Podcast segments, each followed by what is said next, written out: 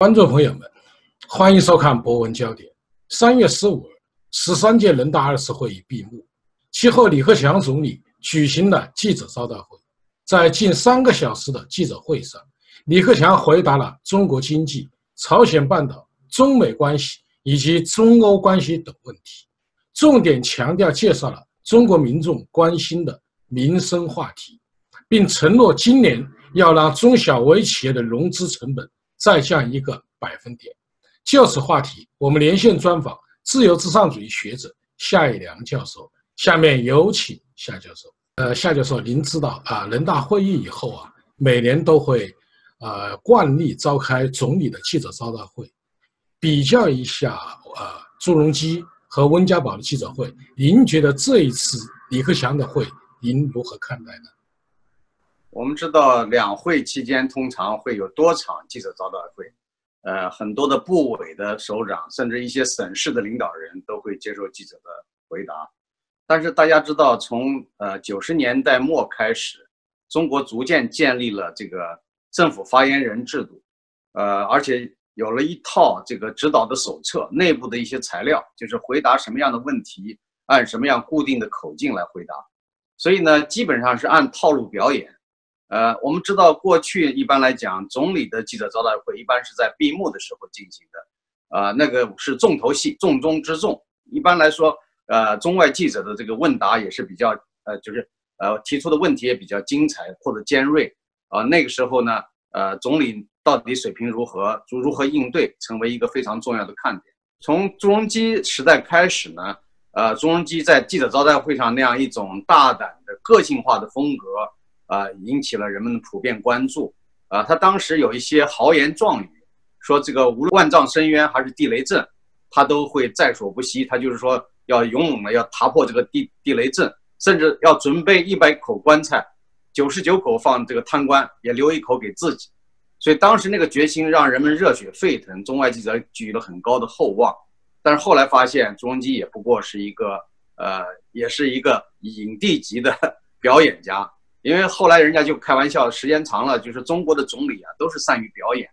说的时候都很好听。啊，当年的人民的好总理周恩来，后来人们才发现是一个非常这个应该应该说是呃阴谋方面的这个一个集大成者，啊，就是心狠手辣，而且他这个干了很多的历史上很多的坏事，尤其是对毛泽东的助纣为虐啊，这种做法，呃，现在可能中国老百姓有的还没有完全识破他的真面目。那周恩来之后啊，又有一些总理啊，那么尤其是到了这个朱镕基是一个人民爱戴的好总理，呃，结果呢，朱镕基呢这个反贪官那个气势，只是搞了一个远华大案啊，确实大家说了不起，但是之后呢，他也不敢硬较真了。如果再再打下去的话，那要打到江泽民家族，打到其他一些人，那再加上他自己家族也不是说那么就是呃完全是那么清白。呃，他的儿子和女儿都是受了他的惠泽，然后才担任这个金融界的高官。呃，这个他们朱家的资产并不少啊，人人这个朱镕基手下那么多的这个金融界的干将，有很多后来都成为贪官。啊，所以说这都说明朱镕基只是一个表演型的这样一个总理。呃，虽然他做的实事可能在那个时代比一般人要做的多啊，比李鹏那个形象要好得多。后来呢，到了温家宝时代。那个温家宝呢？那个又是一个影帝，而且呢，比朱镕基可能更高一个段位，啊，就是说好像呃自由民主啊、普世价值啊讲了很多，也是让我们热血沸腾了一段。但是后来慢慢识清、识清呃看清楚了他的真面目，就是他并不是真正的要做这个事情，啊，那么他的家族贪腐也很严重，啊，根据《纽约时报》的报道，他的家族贪腐，包括他的母亲啊，八九十岁的老太太都拥有啊几百万股的原始股的股票。非常的有钱，呃，他的这个太太又是非常有名的，就是呃地质矿产和珠宝行业的一个呃大老板，他的这个儿子和女儿更不用说，包括跟外国资本之间的这种交易关系，所以呢，一次又一次的让我们的失望啊。那温家宝那个语速啊，这个答记者问，还有人去肉麻的吹捧，说他答记者问多么精妙，我觉得这个已经是最低水平线之一了。那虽然那个他的。这个思想要比李鹏那样的人要强得多，李鹏就更不用说了，李鹏可能是平均水平以下的。那么，然后呢，温家宝那个语速啊，慢的让人他着急，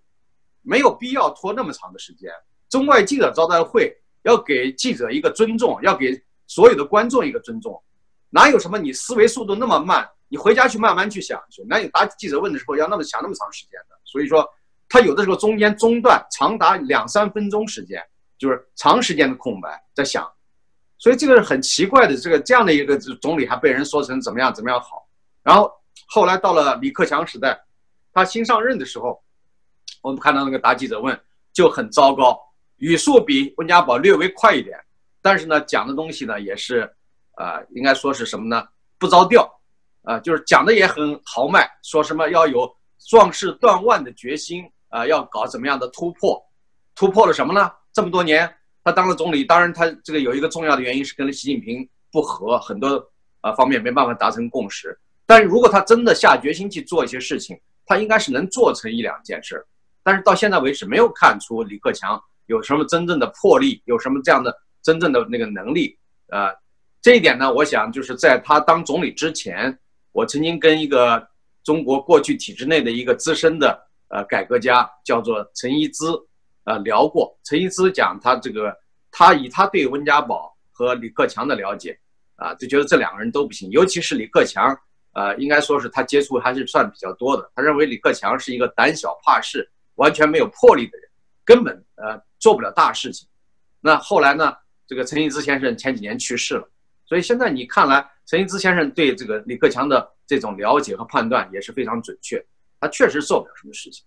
啊，所以他每次讲那些大话，最后你又看就是说不了了之，而且又很多敏感性的问题，他也没有说自己具有个性化风格的或者讲自己的一些思维和判断，所以这非常令人失望，一些不如一些。呃，夏教授，您知道啊，就是在朱镕基时代和温家宝啊答记者问的时候。都还涉及了一些啊，或多或少涉及一些敏感的话题。呃，现在中共是应该说内忧外患啊，存在很多敏感问题，比如说新疆再教育集中营的问题，比如说人权啊问题，呃，比如说华为的问题。但是我们发现，在记者会上这些问题都没有出现。您觉得原因是什么呢？在朱镕基时代，朱镕基是比较大胆，他敢接受外国记者的挑战，回答一些比较尖锐的问题。呃，那个时候呢，有两个原因，一个原因是朱镕基呢他自己的风格历来如此，他比较胆胆大，啊，敢承担责任。另一个方面呢，是由于他当年能当总理，是由于邓小平对他的赏识。所以，如果江泽民呃虽然对他不满，当时邓小平还活着，呃，那当然后来就是当朱镕基当总理的时候，邓小平已经死了。呃，但是呢，就总的来讲的话，就是说他江泽民也不会对朱镕基呢直接进行这个非常严厉的这这种打压，呃，但是后来呢，到了温家宝时代，温家宝跟胡锦涛的关系相当不错啊。从这个回答问题的大胆的程度来讲的话，温家宝还是上了一个台阶的啊。他甚至直接的主动的寻求一些西方媒体问那些最尖锐、他最想回答的问题，比如大家还记得当年关于薄熙来那个问题。其实，呃，外国记者也在掂量，问这个问题，呃，温家宝会不会回答？其实温家宝那次专门延长了这个问答的时间，就是想等着外国记者提这个问题。后来终于有人提问了，他就是非常大胆的、迫切的把有关这个薄熙来的问题啊说了一遍。当然，我相信他说那个之前也跟这个胡锦涛他们也都达成了共识，呃，所以呢，从有些方面来看，就从这三任总理的这个。在政治上的大胆程度来比较的话，应该总体上还是温家宝更大胆一点。而朱镕基呢，当年在这个回答有关呃高行健获得诺贝尔文学奖的时候，呃，是一个非常小小家子气的一种回答。他说高行健已经加入法国国籍了，因此他不算中国人，说意思说跟中国没什么关系。啊，他就是那种一种轻蔑的态度。但实际上谁都知道高行健他是一个华人啊，他得诺贝尔文学奖。那这个东西也是没办法回避的，呃，所以他那个回答不高明。那现在我们看到，就是说李克强像做小媳妇一样的战战兢兢的做了几年，到现在呢，他还是害怕习近平，所以呢，他不敢在政治上或者在有些敏感问题上有大胆的这个回答。他能够躲避的，他尽量躲避，他不会去主动寻找那些非常尖锐敏感的问题去回答。即使回答的话，他也是避重就轻，在逃避一些呃可能产生的失误，因为他感觉到如果他出了失误，那习近平可能不会放过他，可能会就就此大做文章。所以这个小媳妇心态是非常明显和突出的。夏教授在记者会上，李克强提出啊，面对经济下行，他的方法呀，呃，基本上还是沿用他一直主张的市场的观点，但是这一个与习近平的党治党管是有明显区别的。您觉得，呃，李克强这种市场经济的方法能够落实吗？李克强他过去毕竟是在北大经济学院。呃，读经济学博士，受到厉以宁的指导影响。啊，厉以宁有一个外号叫“厉股份”。啊，虽然跟吴敬琏有一些个人之间的这种争执，啊，但是呢，这个吴敬琏的这个市场化的这个这种推动，呃，我想对李克强也是有相当影响的。所以他从心理上来讲的话，更倾向于更多的市场化。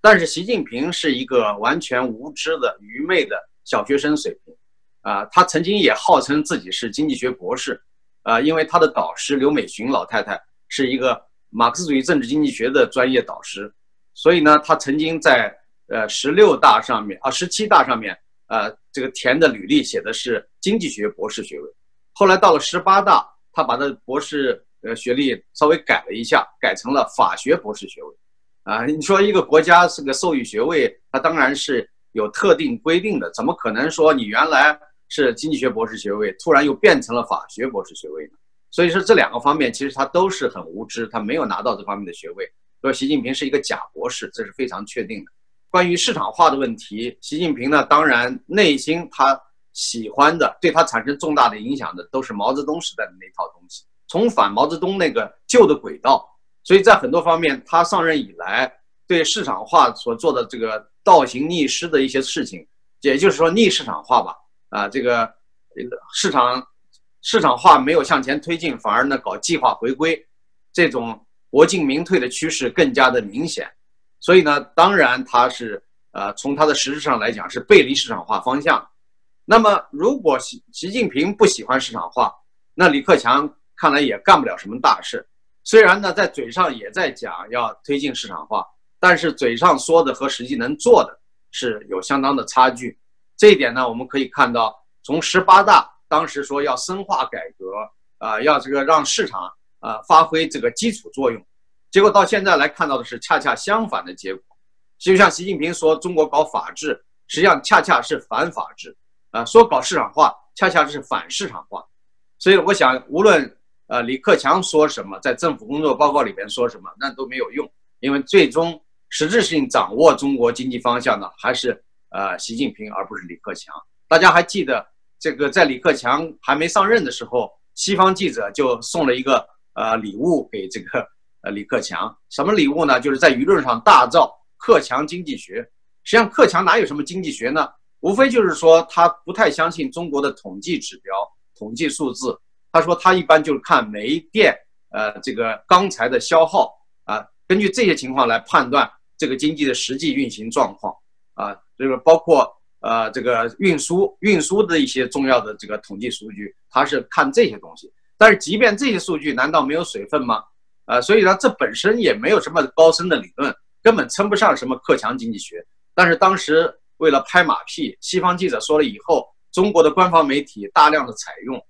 那当然，习近平不会喜欢这种说法，什么克强经济学啊？习近平动不动就要为世界经济指明方向。而且北大经济学院现在还在研究习近平经济思想，他怎么可能容许克强经济学啊成为一个人们关注的焦点呢？他一定要用习近平，呃，虽然不叫习近平经济学，但至少用习近平经济思想来取代呃李克强的这个所谓的影响啊。所以呢，我想这个他这个做法是非常明显。那现在呢，李克强只是停留在嘴上说啊，他是一个跛脚鸭式的总理，他的权限非常的有限啊。一些重大问题，呃，习近平宁肯信任刘刘鹤，把这个一些重要的任务交给刘鹤，啊，那么李克强这个总理往往是空架子，啊，除了刘鹤以外，还有很很多的一批这个经济官员，实际上更多的是看刘鹤、看习近平的眼色，而不是看李克强的眼色。夏教授，呃，去年以来啊，中美贸易战，应该说对中国经济的影响还是非常大的。但是在这一次记者招待会上，李克强将中美贸易战，呃，把它淡化为一种中美贸易摩擦，并说了，呃，合作啊大于分歧。呃，在联系近来川普总统对于中美贸易战的表态，您觉得，呃，中美贸易战呃还能够持续下去吗？呃，我觉得我讲了很多次，最近这两年，我说这个中美之间的这种贸易战是一个长期的博弈，它绝对不会说是呃签签订一个协议就万事大吉了，呃，这个就不存在贸易战的状态了，这个是不可能的。啊，因为中美两国之间的现在这样一个长远的矛盾，更主要的是战略上的一种对峙，而且相互不信任，甚至在有些情况下会演变为敌对关系。所以这不是一个呃简单的经济贸易协定就能解决的问题。再加上呢，呃，这个美国在二十多年来，甚至三十年来，都一直在迫使中国进行一些必要的改革。呃，这些改革不仅仅局限于经济领域。啊，有很多呢是对中国产生了重大的政治、社会制度方面的影响，有些东西是潜移默化的。大家还记得 PM 二点五啊？PM 这个二点五这样一个统计数值是讲空气的这个纯净程度。当时美国大使馆在北京推出的时候，被中国外交部、被中国官方媒体啊说成是西方国家有意的在挑中国的毛病啊，有意的好像在抹黑中国。啊，认为这个东西是完全是是一个不可采用的东西，但是没过多久，在压力下，中国政府不但采纳这个美国大使馆的 PM 二点五这样的一个说法，反而后来中国自己也编制了一套办法来测度，所以说明呢，呃，最终的结果，他一开始是敌对的态度，或者说一种非常尴尬的啊，就是为自己辩白的这种态度，但后来呢，他在事实上接受了啊，承认了这样一种评价体系。啊，那么中国加入 WTO 以后这么多年也是的，一方面他们指责西方国家说这个对中国进行重压苛求，但是后来随着时间的演变，慢慢过去看作是苛求的方面，都被大家认为是呃非常这个正常的、非常应当采纳的步骤啊。这个时间长了，甚至还有些人以为是中国政府主动的行为，比如说这个为了保护劳工者权益，呃，美国在九十年代中后期就向中国提出。把一天的休假呃变成两天的周末，以前中国没有周末这个概念，只有星期天一天休息，而且在文化大革命一段时间里边，几年里边搞政治运动，连这个星期天那个休息的时间，事实上也被剥夺了。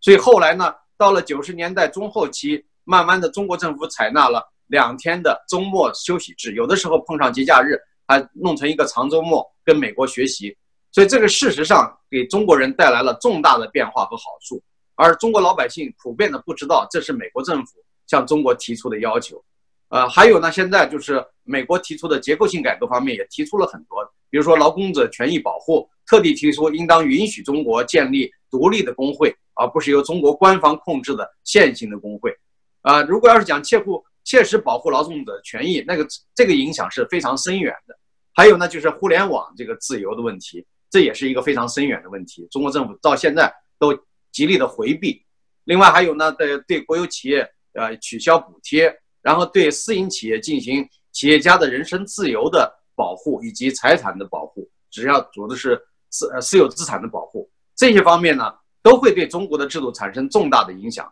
但是恰恰在这些层面，中国方面是极其的不乐意、不积极的。所以呢，李克强说合作大于竞争。啊，这个说起来都是一种冠冕堂皇的这种呃场面上的话，但事实上呢，呃，中美之间的分歧是比较深重的。这个深重呢，更重要的是体现在制度层面，体现在意识形态方面的对抗。我觉得这个是短期内是无法消弭的。也就是说，除非中国政府愿意啊接受，就像在二十年前、三十年前，由于在经济上的那种巨大的需求而不得不低头让步。那么，中国今天之所以不愿意低头让步，是觉得自己经济上强大了，所以呢，牛，觉得自己腰包这个里边有钱了，就硬气了。但真的是硬气了吗？因为中国经济现在衰败也会衰败的非常的明显啊。你比如说，中美贸易战还没有全面的打开啊，或者讲还没有真正让中国尝到痛，呃，尝到疼痛的这个滋味的时候呢，中国经济已经开始出现了这样一个明显的衰败。啊，我们知道最近的统计数据表明，中国的经济增长率是二差不多十七年来的最低，啊，也就是说差不多跟二零零二年时候的状状态，呃，状态比较接近。所以这个为什么会造成这样的情况呢？就是因为呃这个逆市场化的方向，过去呢是无法无天，呃，利用西方世界对中国的同情和支持，不但捞好处，反而越来越强势，越来越不买账，越来越不愿意接受国际通行规则，而且他们想改变游戏规则，而且搞什么一一带一路啊，啊，世界这个习近平为世界经济指明方向啊，这些方面都是想说明。呃，这个中国不再愿意听从别人了。以后世界上的主要大事应该是中国和美国平分秋色。美国呃有那么大的话语权，中国现在也要求有更大的话语权，所以是这样的一个态势。但是现在呢，随着中美贸易战的一些这个具体的出招，比如说呃中芯芯片事件之后，中国呢就感觉到缺乏足够的底气，在科技方面确实远远不如人。尤其是最近一段时间，西方国家普遍集中打击知识产权侵犯和盗窃技术的行为，使得中国政府感觉到越来越难以应对。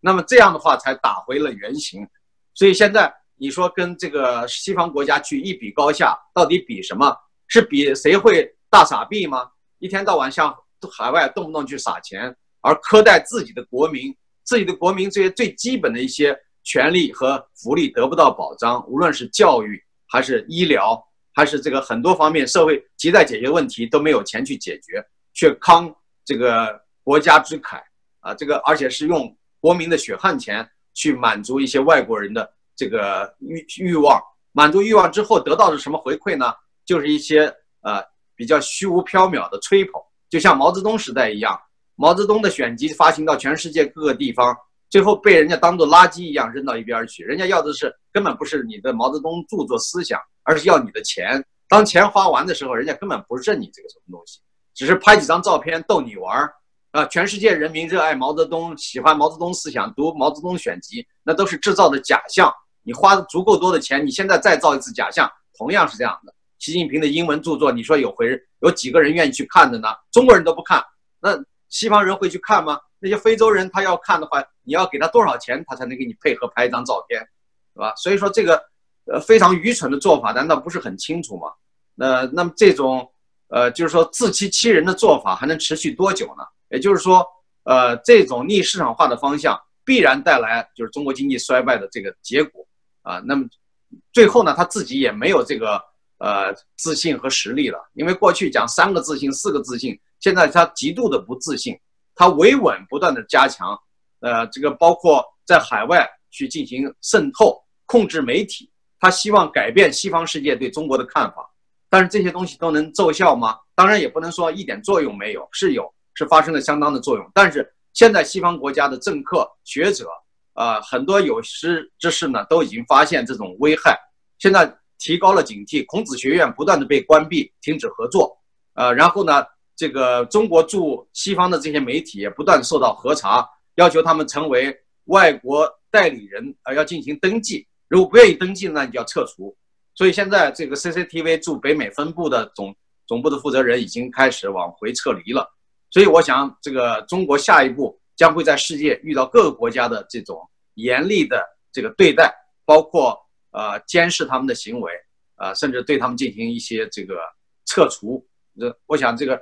好的时代已经逐渐的要过去了，也就是说，习近平的好时光即将这个结束。如如果习近平真的是有是一个开明的呃领导人，他应该在这个时机真正趁势来推进中国的更加开放和进步。他可以说这是外部压力，我不得不应对，用这样一个借口来减轻自己的这种历史责任和负担，然后顺应时代的潮流，让中国更多的开放，更多的融合到国际社会。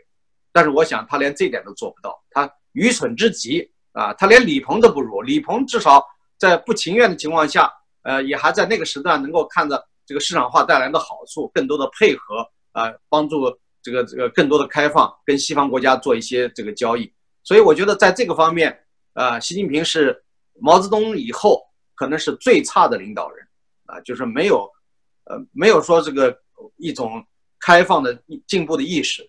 跟他的年龄根本不能够成为一个正常的匹配，呃，我们这一代人，他习近平比我们大上这个七岁，但是呢，总的来讲还算同时代的人啊，他居然是这么落后的思维。在改革开放的时代，很多人都是到学校里边去这个恶补啊，这个去重新的接受这个常识，接受这个正常的教育。而习近平那个时候可能是忙于这个追求他的仕途啊，吃喝玩乐啊，包括女人之间的这些事儿，可能没有精力，没有他对学习没有那么大的偏好，从来没有真正下功夫好好学习过。如果他真的是读过哪怕十本他所炫耀的那些书名的话，都不会像今天这样一个这个低劣的水平。确实，在这次记者会上啊，其实还是有一个亮点，也就是新加坡记者的提问。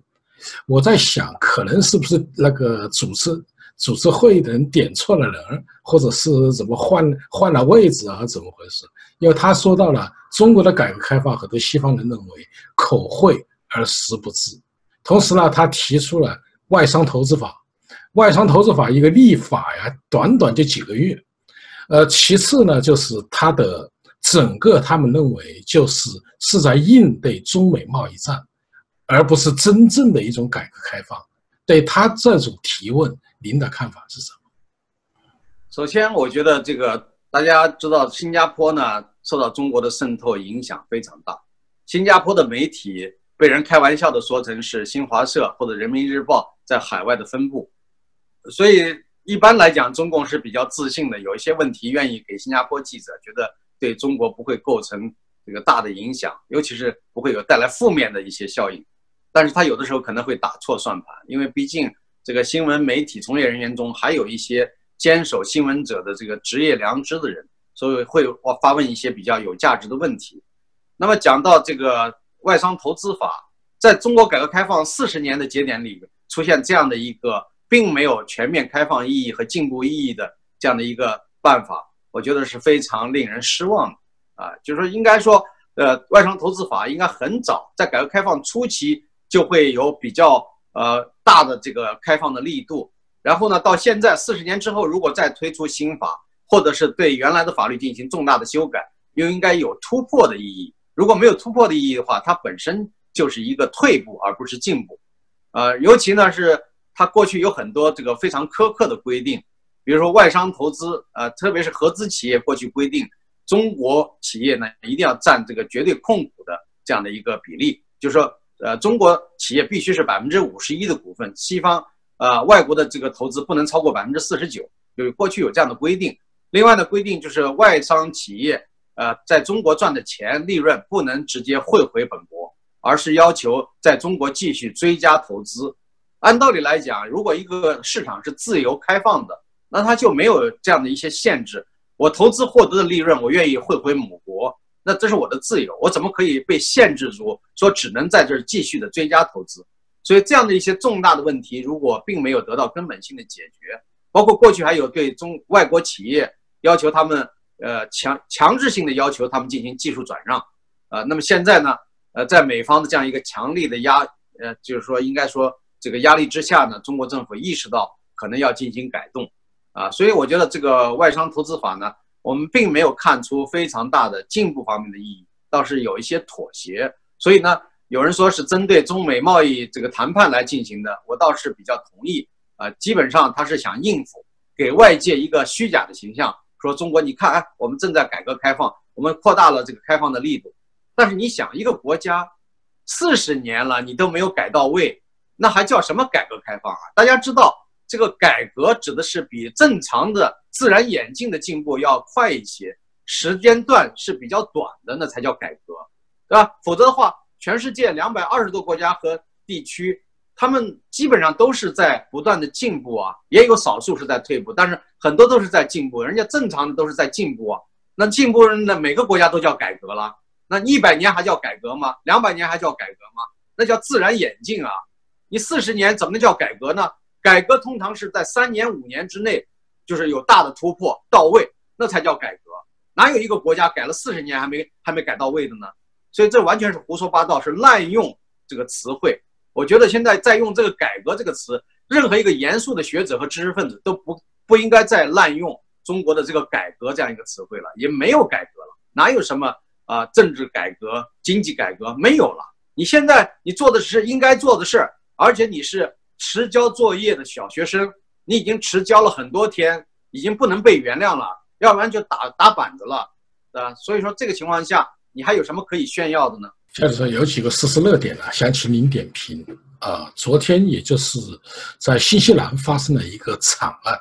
也就是有枪手啊对一些无辜的啊这种人群在清真寺两个清真寺进行了大规模的屠杀，死亡有四十九人，受伤有二十多人。对这一事件，您的评价是什么？呃，这个事件呢，看来是一个这个白人至上的极端主义分子所为，呃，他恨这个穆斯林的这些呃移民。那么这个人呢，他据说是澳大利亚的公民，他到新西兰只是短暂的旅行和停留，他并不是打算，呃，目的地并不是新西兰，他自己后来披露说，他本来并没有计划在新西兰发动这场袭击，他可能就是顺便做了一下，呃，然后呢，他在做的时候呢，还进行了精心的设计，呃，包括他带着这个头上可能带了摄像头，啊，专门就是这个拍摄了整个的这个行凶的过程。所以这个是非常恐怖的，他是滥杀无辜啊，见人就开枪，呃，而且他不放心，还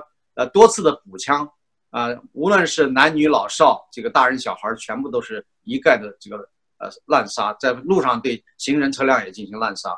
所以这样的极端主义分子当然是应该是予以严惩，啊，新西兰总理呢已经宣布，呃，由此来改变新西兰的枪支的这个管理办法。所以呢，这个确实造成了这样一个惨案，是大家都痛恨，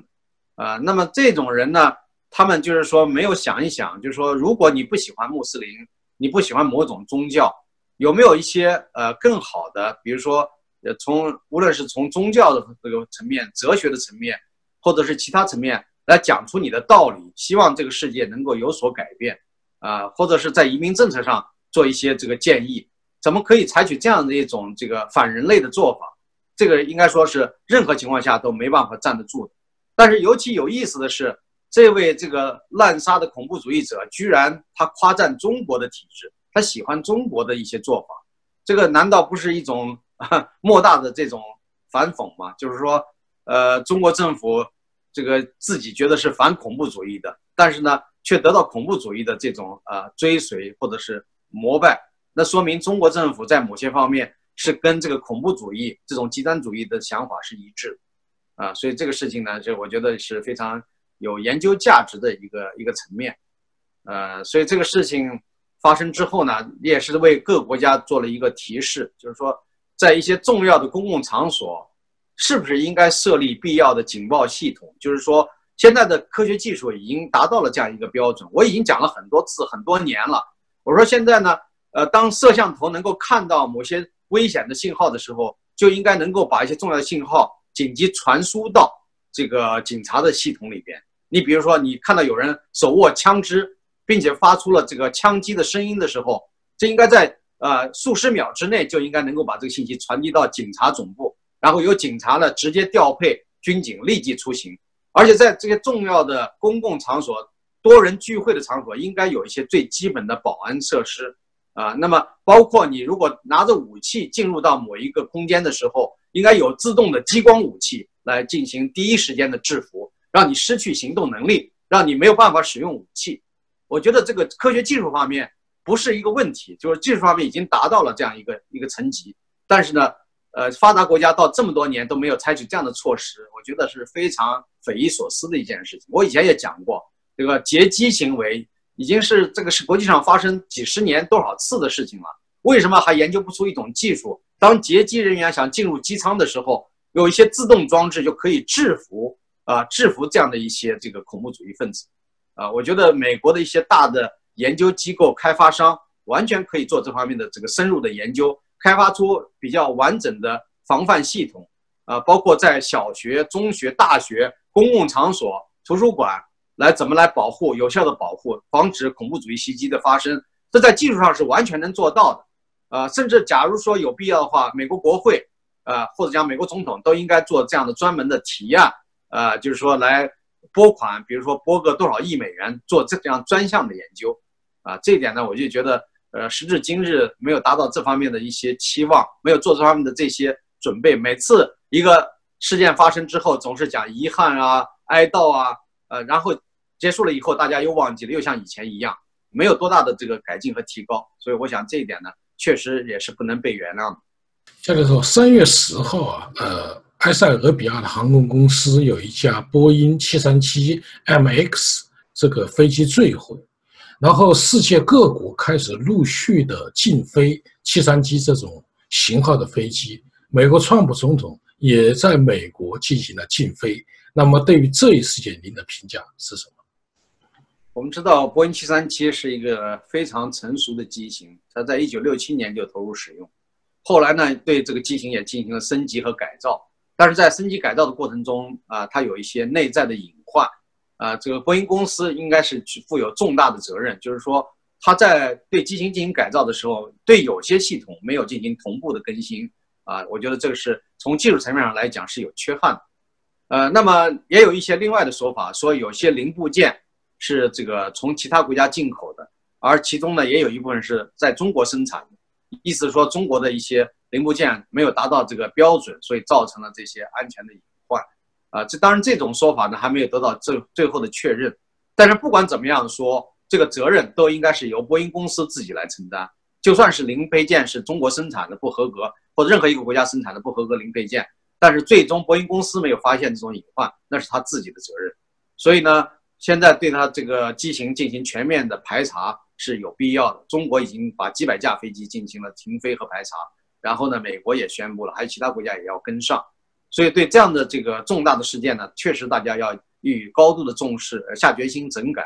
另外呢，有一个说法说，中国现在呢打算以后不再大量的购买美国波音飞机了，说中国自己开发出了呃能够承载这个大型的商用飞机的这样的一种制造啊，研究制造能力啊，说是。最快可能二零二零年就可可以投入使用，啊，说有些中国的航空公司已经啊，特别是东方航空公司吧，就说要大量的购买这种新型的飞机。现在很多老老百姓啊就担忧说，如果中国的这种大飞机呃开始呃这个运行了，那中国的老百姓拿自己的生命做赌注，要在这个做这样一个实验，万一要是讲中国的飞机毛病多、事故出现率高的话，那中国老百姓是首当其冲。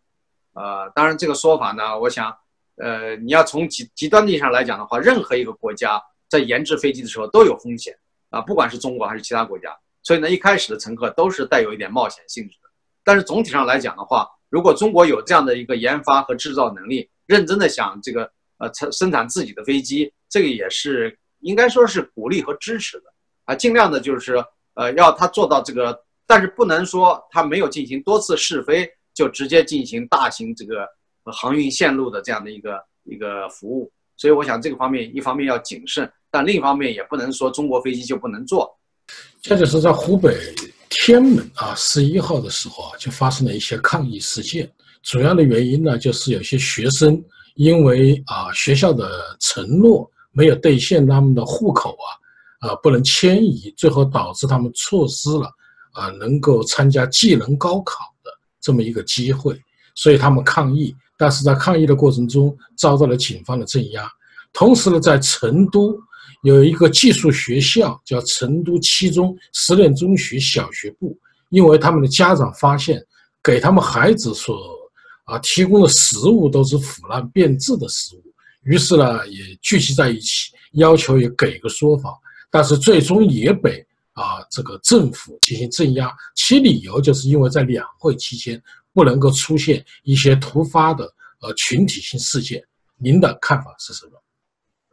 首先呢，中国的这个社会啊，各个层面都有重要的或者讲非常严重的问题存在，但是呢，这些问题往往都是以维稳的名义加以压制，不准老百姓呃这个提出抗议，啊，如果不提出抗议的话。甚至都不会惊动一些官员，所以他们都觉得是小事。就算是有些事情发生了很严重，他们也是尽量的想平息事件，而不是想从根本上解决问题。有的人采取的是所谓比较高明的做法，就是采取缓兵之计。不管你什么抗议，他中政府的主要官员会向你承诺说：“你们先回去，我们一定给你们一个好的说法，一定要解决这个问题。”但是几个月之后，可能经常是不了了之。呃，几个月之后，你想再聚集起这种强烈的抗议也不容易。就是有的话，政府也给你镇压下去。所以往往都是这样的一种简单的粗暴的行为，呃，这个最高是采取一种缓兵之计来这个拖延，呃，那么就刚才讲到的这个问题呢，前面一个问题实际上是涉及到一个教育诚信的问题。如果这个政府、地方政府或者讲教育主管部门失职，那么这个产生的社会损失、个人的损失，应该是由政府来予以赔偿。我们知道这个行政方面的这样一个过失，应该是由政府来。对这个公民呢进行补偿，而且要进行呃公开的道歉来进行校正，所以前面的一个实验完全应该由省一级地方政府做出这样的这个校正的这个呃行为的这个一些呃处置措施，然后地方啊基层的这个政府呢应该加加以积极的配合和执行。一般来讲，像这种事还用不着中央政府来做出规定，但如果涉及的面非常广，那中央政府也要对这个问题做比较长远的。处置，也这个处置的话，要系统性的防范再出现类似的问题啊。对于那些没有资质的那些学校啊，本来就不应该批准成立的，那要追查是什么机构、什么人批准的，要承担相应的责任，甚至进行司法宣判。我觉得这个是非常重要的。否则的话，有些人总是胆大妄为，把那些不具备资质的那些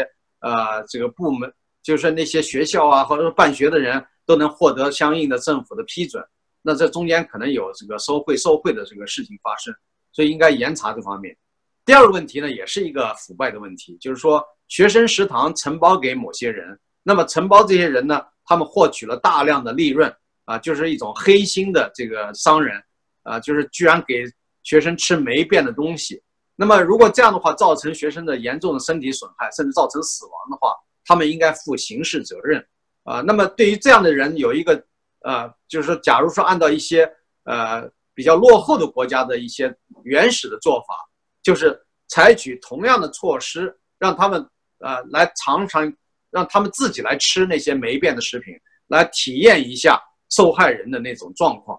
当然，这种做法可能在现代国家来说是不人道的，是这个不能强制去做这样的事情。但是至少应该给他们提一个警示，就是说你怎么样对待别人，别人就可以怎么样对待你。如果你愿意给学生啊吃这种霉变的食品，那么可以强制你和你的家人，包括你的孩子来吃这样霉变的食品。啊，我这个当然是有点外行啊，说这个话可能会有些人骂我。但是我想，如果我们国家这个就是说过去保留了那么多恶法，那么假如说这样的一个东西，一个处罚的方式，也不是说绝对不可以采纳的。比如说新加坡，大家都知道是一个。比较现代化的国家，也是有法治和民主传统的。那新加坡到今天保留了鞭刑，那有人说这个鞭刑不符合现代社会的需要，但是它为什么要保留呢？它而且能起相当大的震慑的作用，甚至当年有一个美国年轻人在新加坡违规，呃，被呃处以鞭刑，连美国总统克林顿去求情都无济于事。所以我现在讲的就是说，呃，如果要是有可能的话，中国也应该保留一些类似的。看起来比较原始的，但可能有直接示范效用的这样的一些这个惩罚措施，比如我就说这个话啊，就算说说说错了，我也愿意坚持我说错的这个话。我就说，如果以后再有此类的事情发生，我们现在可以提前宣告一下啊，如果有黑心的那些人去提供啊坏的疫苗打到那些儿童身上，如果有人给霉变的食品，还有大头娃娃奶粉，所有这样的一些案例再发生的话。我们可以采取一种惩罚，就是对这个当事人，呃，或者呃，当当然对他的家人可能就更说起来更不人道了，那就波及无辜了。那就是至少对他当事人本人应该施加这样的这个一种惩罚，就是给你身上打这个疫苗啊，或者给你吃吃这个霉变的食品。我说这个话真的是气愤之极，我觉得可能只有用这样的办法才能够震慑住一些不法分子。呃，下面是向您请教的最后一个问题啊，也是关于两会。在两会最后的表决，最高法院和最高检察院的报告都出现了大比例的反对票和弃权票。您的评价是什么？我们知道前段时间最高法院案卷卷宗失踪的这个事情，啊，尤其是因为失踪的内容里边有周强的亲自的批示，说明了这个最高法院都有这种知法犯法。暗箱操作的嫌疑，到今天呢都没有向是向公众做一个令人满意的交代。那个王林清法官究竟现在下落如何，他的状况如何，崔永元是不是被强迫闭嘴啊？这些做法呢，使人们对这个最高法院的信誉产生了重大的怀疑。我们知道，中国本来就不是一个法治的国家，它那个法律系统就本来就是一个摆设，是这个欺骗大众。但是不管怎么样，现在出现了这么重大的案情，那么对最高法院的院长啊，又成为中国首席大法官的周强，居然还保留他的职位，这个本身就是对法律的一种漠视，对民意的这样的一种强奸。虽然讲这个从呃中国的这样的一个制度设计来讲的话，就是说呃好像最高人民法院是跟国务院平行的，但并不是平级，因为国务院总理他是相当于副国级。但是最高人民法院院长一般还是按照部长级的待遇来给予的，所以呢还不是副国级，呃，那么他这个机构它设置可能比较高，呃，但是事实上在国务院这个组成人员的时候，啊，包括每一届政府成立的时候，也是列在国务院这个指定的这个范围之内。这个这点呢，我看历史上也是这样的。一九七五年全国四届人大的时候，说国务院组成机构和负责人的名单里边。就有最高人民法院，所以呢，它这个是由来已久的，也许不符合国际上的通例，但是在中国呢，无论它有没有规定，但是现实中它是这样做的。人们在印象中、习惯上也是把最高人民法院院长当做一个普通的部长，因为新华社还有人民日报、中央电视台在采访部长这个一些系列访谈里边，都是把最高人民法院院长呃当做一个部长或者省长来采访，所以这里边就是有这样的一些问题。那么就是说。如果不是由这个国务院总理来提名罢免的话，那么由呃至少国务院总理可以提出一个建议，呃让这个全国人大相关部门来就这个议题进行一个必要的法律程序来通过。所以我觉得呃这个中国这样的一个嗯现行的这种政治制度、法律制度都不能够适应这个